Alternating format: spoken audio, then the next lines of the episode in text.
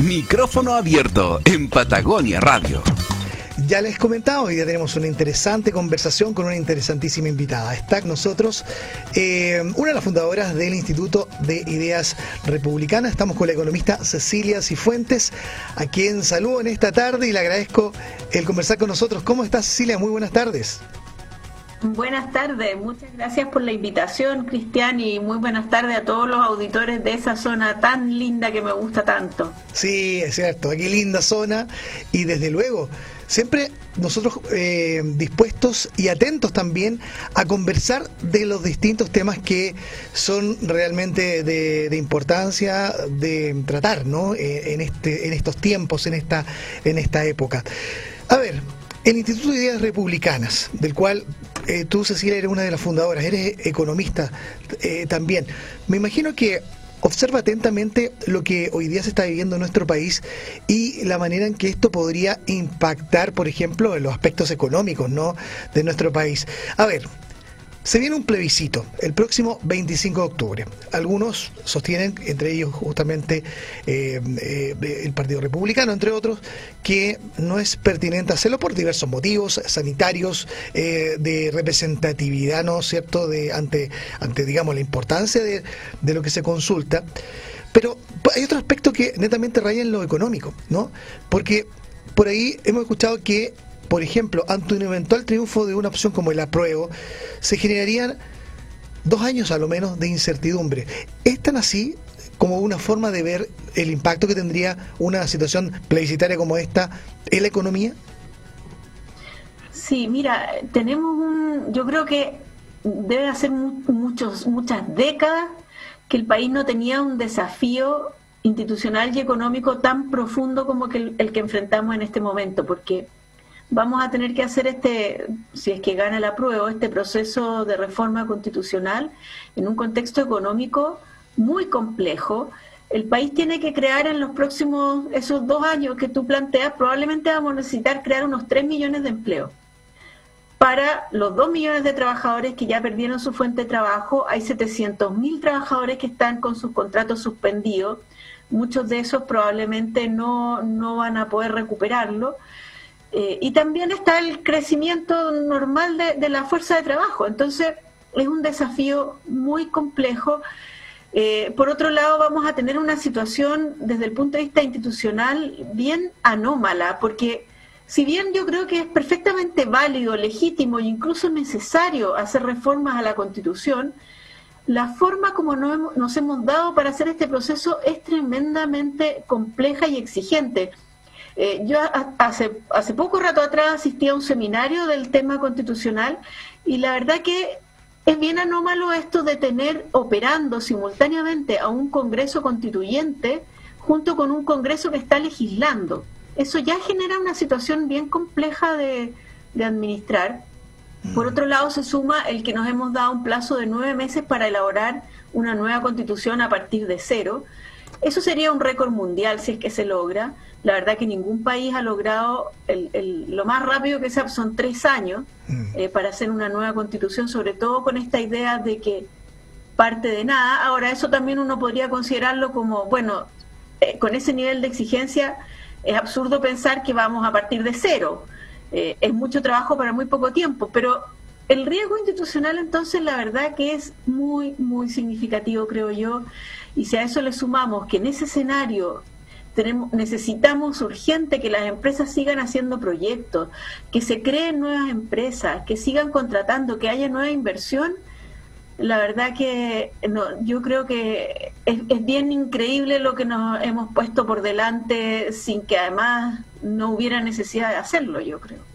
Hace algunos meses atrás yo conversé con un profesor eh, académico de la Escuela de Negocios del el Boston College, eh, de los Estados Unidos, quien además es ex intendente de la región de los lagos, Juan Sebastián Montes, quien en ese entonces me decía que todo el contexto en el que se estaba dando de esta situación en el país de el estallido social, el, la pandemia del coronavirus y el, el cambio de la constitución era un caldo de cultivo para una situación muy compleja para adelante en lo económico para Chile. Eh, un retroceso importante, un desconocimiento también hasta cierto punto de todo lo que ha avanzado el país en los últimos 40 años, ni siquiera 30, digámoslo, 40, incluyendo todas las crisis entre medio, pero que Chile es distinto, ¿no? Absolutamente distinto si revisamos las últimas cuatro décadas, ¿no? Eh, crecimiento ha habido.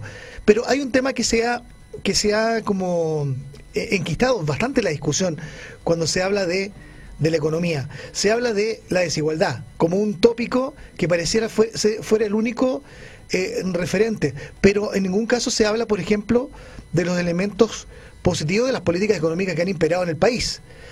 ¿Qué es lo que ha fallado como para que la gente también pueda también eh, hacerse un algo objetivo? Porque cuando vemos los números y las cifras macroeconómicas de nuestro país, eh, vemos que los números son súper buenos, pero aún así no convence a la ciudadanía. ¿Qué es lo que pasa? ¿Por qué pasa eso? Bueno, habría que partir diciendo que la región de América Latina es una región eh, desigual en general. Eh, de hecho, si uno considera solo América Latina, la verdad que la desigualdad que tenemos en Chile está más o menos en el promedio de la región. Hay países bastante más desiguales que Chile, como Brasil, Colombia. Hay otros que tienen mejor situación de equidad, como es Uruguay, pero la verdad que en eso esta es una región que tiene el problema de, la desigualdad. Hay que decir también que si bien todavía tenemos un desafío grande por delante en esa materia, yo creo que está bien aspirar a, mayor equidad en la distribución del ingreso. Es un objetivo que a mí me parece un objetivo deseable. Eh, pero hemos avanzado también en ese, en ese aspecto. La desigualdad en Chile ha tendido a caer, a lo mejor más lento de lo que nosotros quisiéramos, pero ha caído, mientras en general en el mundo lo que vemos es lo contrario. Los países en el mundo han tendido a hacerse más desiguales. ¿Y por qué ocurre esto? Porque tenemos un cambio tecnológico muy intenso de, de todas estas tecnologías de la información, todo, que tiende a ser intensivo en trabajo calificado. Y eso si bien es muy positivo todo el cambio tecnológico que tenemos, para poder aprovechar los beneficios de esta nueva tecnología, eh, necesitamos tener capital humano de mejor calidad. Y yo creo que esa es la principal falla por lejos que tiene no solo Chile, que tiene América Latina en general, mm. para lograr mayores niveles de equidad. Nosotros necesitamos mejorar la calidad de la educación. Aquí hay una falla que es principalmente del Estado. Eh, mm el, rol de la educación recae principalmente en el Estado porque el Estado es el que define las políticas educacionales. Por supuesto que también participan los privados a través de que pueden crear colegios, universidades, etcétera, pero la definición de políticas y de reglas es un tema del Estado. Yo creo que ahí tenemos una falla bien importante, a pesar de que se han hecho reformas educacionales, no han apuntado al tema central, que es la calidad de la educación. Y, y por supuesto hay otras causas y también hay otras causas de la molestia de la gente que yo creo que son entendibles. Eh, tenemos además una estructura de mercado que, como tú decías, hemos crecido mucho, ha habido muchos avances, pero todavía falta competencia. Falta competencia para que no se produzcan estos problemas de oligopolios que tenemos, de colusión. Y, y, por qué no tenemos más competencia? Y, y, hay muchas causas. Yo creo que también hay, hay temas regulatorios que han fallado pero también en parte aquí yo le he hecho bastante responsabilidad al rol del Estado en este tema, porque es el propio Estado muchas veces el que dificulta la creación de empresas en Chile. Es muy difícil ser microempresario en Chile, es muy difícil ser emprendedor. Eh, y básicamente por la regulación, por, por la, este exceso de burocracia que hay, que finalmente termina por favorecer a empresas grandes ya instaladas y es perjudicial para los pequeños emprendedores que están haciendo esfuerzos por generar más productos, nuevos productos, competencia a esas grandes empresas ya instaladas. Entonces hay mucho por hacer, yo creo. Eh, pero que muchas de esas cosas que hay que hacer no pasan por la constitución, la mayoría son materias más bien de ley. Ciertamente, ciertamente, pero aún así eh, se ha vertido la idea que la constitución es como que lo sana todo, lo salva todo y, es la única opción como para poder avanzar en cierta, en cierta medida, ¿no?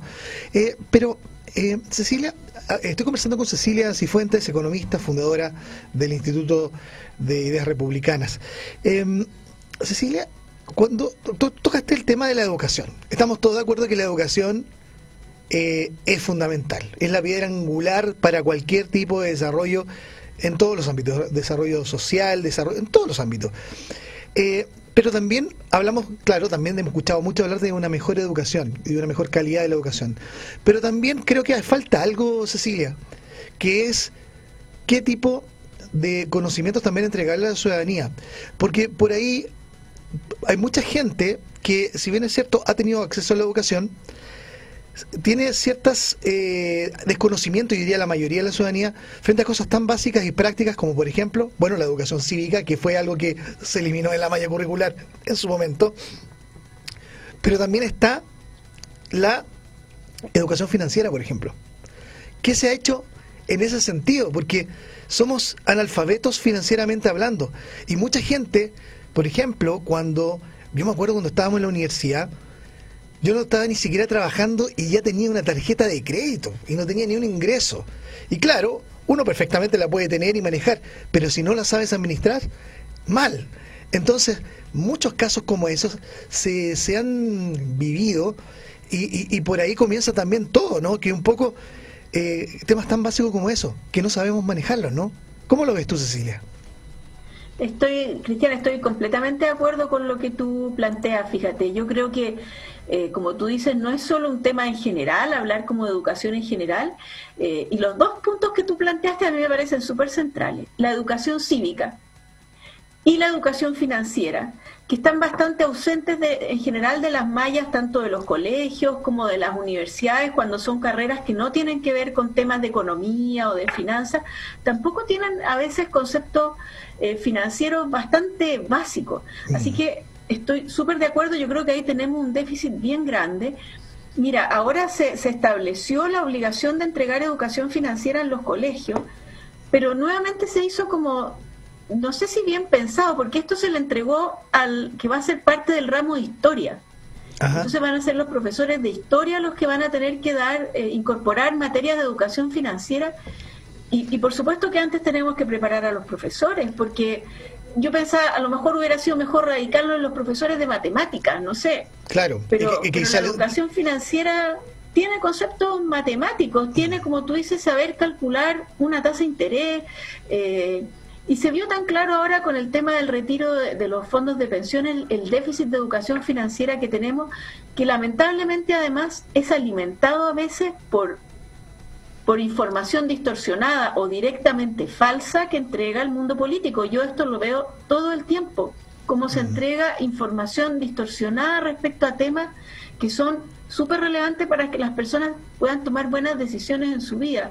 Y respecto a la educación cívica, y esto también es bien interesante cuando, por ejemplo, hace poco salió un estudio de la católica que se le preguntó a los, a los, a los empleadores, ¿qué déficit principales ven ustedes la gente que contratan y no estamos hablando de profesionales, sino que de a veces personas que no tienen educación superior o que tienen educación técnica? ¿Cuáles son los principales déficits que ven en, eso, en esos potenciales trabajadores, futuros trabajadores? Y las respuestas tienen que ver con lo que nosotros llamamos habilidades blandas que tienen que ver con la educación cívica al final.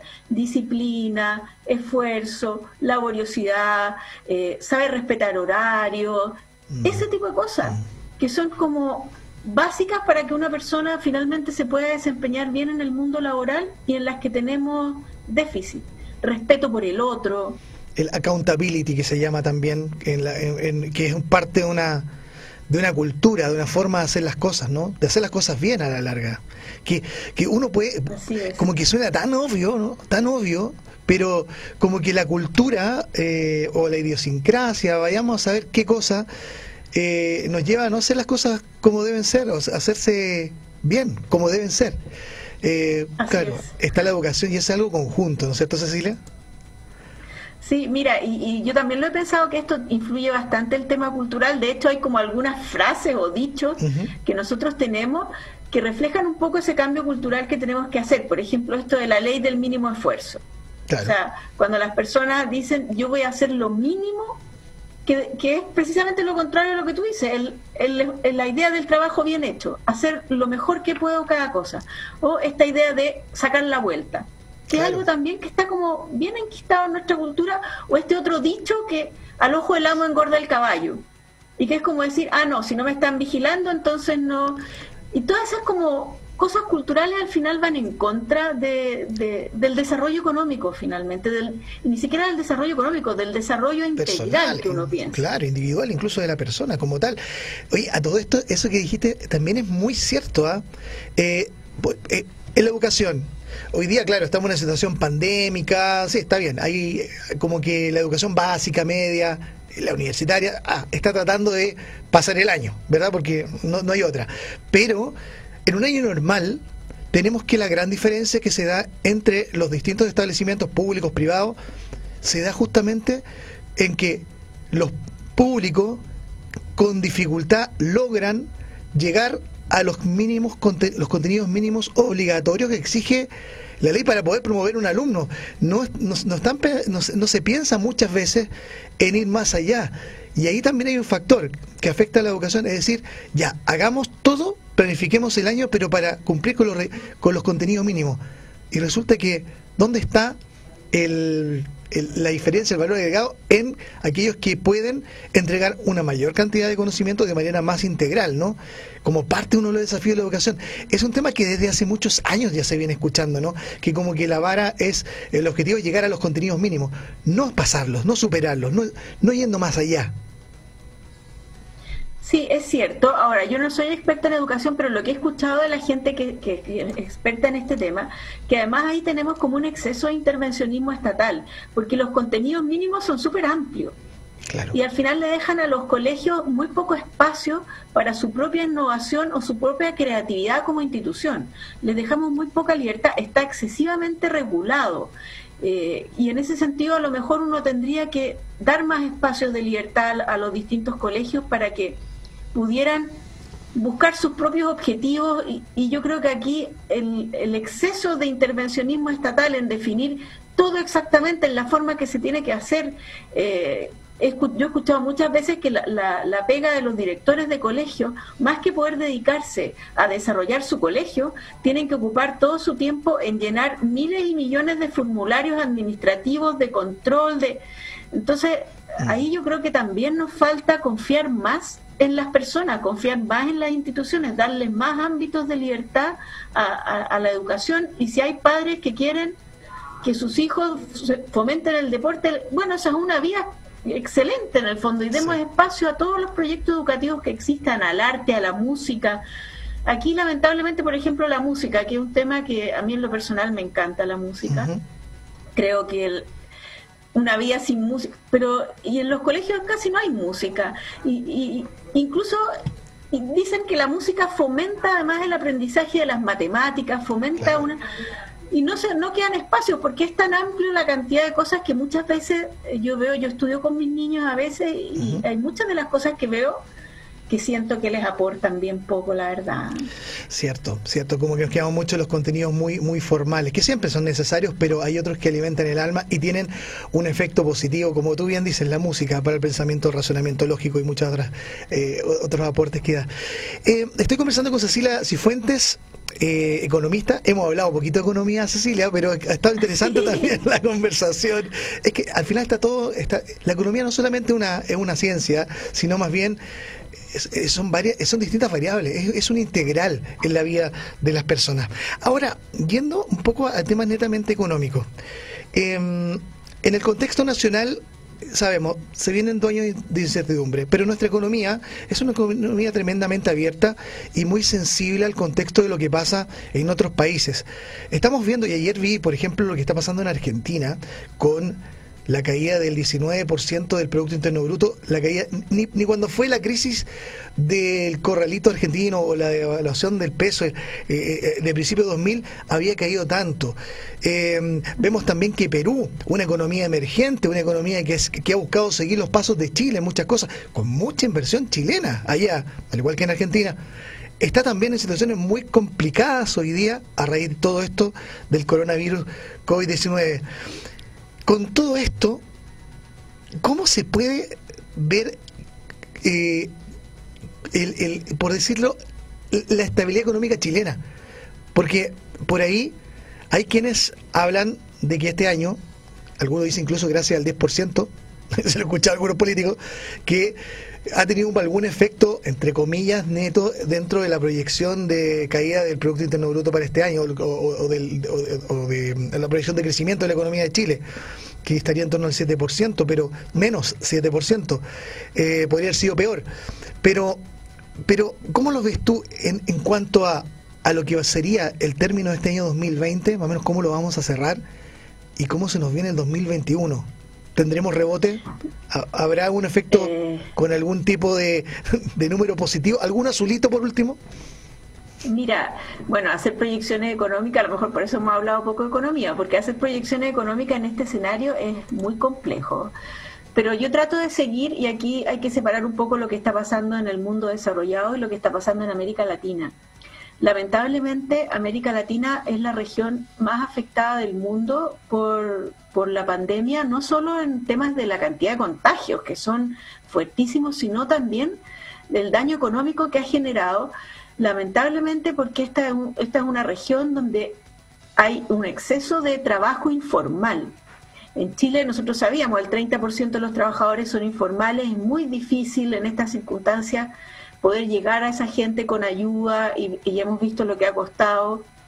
Eh, y si en Chile un 30%, en Perú, por ejemplo, es como un 60%, en Colombia como un 50%, en Brasil como un 50%. Entonces, es dramático porque es gente que no tiene ningún tipo de protección social, eh, trabaja y vive del día y por lo tanto cuando le dicen que es en su casa para evitar el contagio de esas personas no les queda otra que salir a trabajar porque si no se mueren de hambre. Mm. Entonces la verdad que la situación de América Latina es muy preocupante. Dentro de eso, Chile está relativamente bien en el contexto latinoamericano, porque como hemos sido un país fiscalmente responsable, hemos podido responder con un estímulo monetario y fiscal equivalente al de un país desarrollado. Mm. Dentro de América Latina, Chile es el país que más recursos ha puesto para amortiguar la crisis, por lejos, porque lo podíamos hacer, afortunadamente. Argentina no tiene cómo hacerlo, por ejemplo. Tiene una reserva de 2 millones de dólares nomás. Argentina, imagínate. No, si Argentina está en una situación equivalente, yo creo, a la que tuvo eh, a fines de los 80, cuando tuvo una hiperinflación y el país tuvo una crisis política. La verdad que la situación de Argentina es, es dramática. Eh, y en ese sentido, eh, lamentablemente, probablemente vamos a seguir, y aquí hay un tema que va a haber que manejar, con presión inmigratoria. Yo creo que la inmigración es en general positiva para los países, pero siempre y cuando pueda ser una inmigración controlada y ordenada. Eh, y en ese sentido vamos a enfrentar por ese aspecto una dificultad en los próximos años. Yo creo que vamos a tener una presión de inmigración importante. Ahora, respecto al resto del mundo, las noticias son un poco mejores. De hecho, el precio del cobre está en los niveles más altos en harto tiempo porque China está saliendo relativamente bien. Y los países desarrollados, a pesar que hay algunos que tienen rebrotes, a España, por ejemplo, el, rebrote ha sido mucho más grave que la primera ola de contagio, pero desde el punto de vista económico y desde el punto de vista sanitario se está manejando mejor. O sea, de alguna manera se está dando esto que hemos estamos aprendiendo a vivir con el virus. Eh, y los países no van a volver a hacer estos estas lockdown que se llamaban, o sea, cerrar por completo, van a seguir funcionando de forma distinta y, por lo tanto va a haber una recuperación, los países van a crecer poco, sí, va a ser lenta la recuperación y yo creo que lo mismo es válido para Chile desde el punto de vista sanitario y económico, sin considerar el tema institucional, que me parece que es más complejo que el, que el coronavirus de todas maneras. Ciertamente. Eh, pero, si vamos a ver números azules, yo creo, en, en los países desarrollados el próximo año. Y en Chile, dependiendo de que no vuelva a haber problemas de violencia como los que vimos a fines del año pasado. ¿Y alguna estimación en cuanto a cifras o muy prematuro todavía, eh, digamos, tener? Sí, me, me, voy a basar en el Banco Central, que tiene un equipo de economistas eh, buenísimo y por lo tanto creo que lo pueden hacer mejor que yo. Eh, el Banco Central está hablando que este año tendríamos una caída de más o menos un 5%, 6%, y que el próximo año tendríamos un crecimiento de 4%. Eso significa que no vamos a alcanzar a recuperar todo lo que hemos perdido. Y recién si el país sigue creciendo, el año 2021 podríamos recuperar el nivel del año 2019. Pero si uno lo considera, y si hubiéramos seguido creciendo como antes, cuánto hemos perdido por las dos crisis, y ese cálculo sí lo hice y me quedé impactada con el número. ¿Cuál es el porque en esos tres años vamos a haber perdido 90 mil millones de dólares. 90 mil millones, de dólares.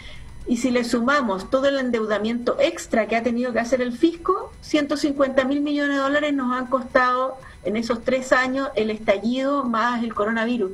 Son números gigantescos de pérdida de bienestar para el país y para todos los chilenos en el fondo. Cecilia, ¿es una cifra sin precedente de la historia económica chilena? Es una cifra sin precedente, sí, sin precedente. Impresionante, realmente impresionante ese número. Bueno, no queda otra que esperar que, que, Chile vuelva a, a, enrelarse de una u otra forma. ¿Qué, ¿Cuál crees tú que es la clave, Cecilia?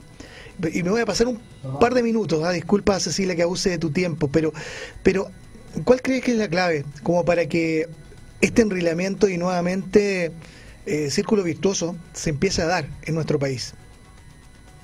Yo diría dos cosas, que las concluí después de escuchar hoy día en la mañana esta charla sobre el tema constitucional.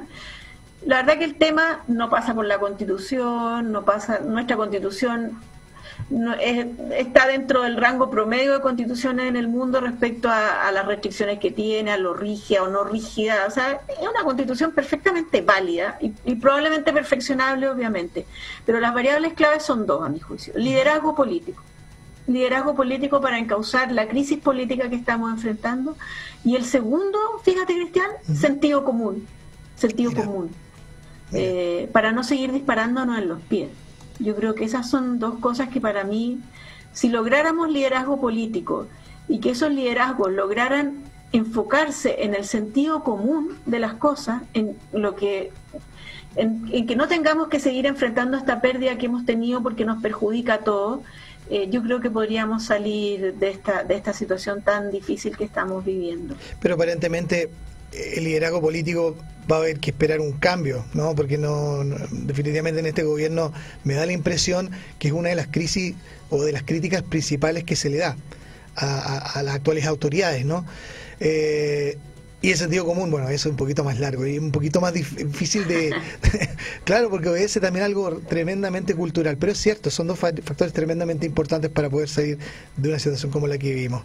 Cecilia, que entretenía esta conversación, yo creo que vamos a tener que repetirla en algún futuro. Bueno, feliz cuando quieran. Muchísimas gracias y, bueno, eh, agradecidos por esta interesante conversación y análisis que has hecho de lo que estamos viviendo en Chile en general, ¿no? Así que muchísimas gracias. Muchas gracias a ti, Cristian, por la invitación y muchas muy buenas tardes a todos los, los auditores de la Radio Patagonia. Muchísimas gracias. Buenas tardes. Buenas tardes.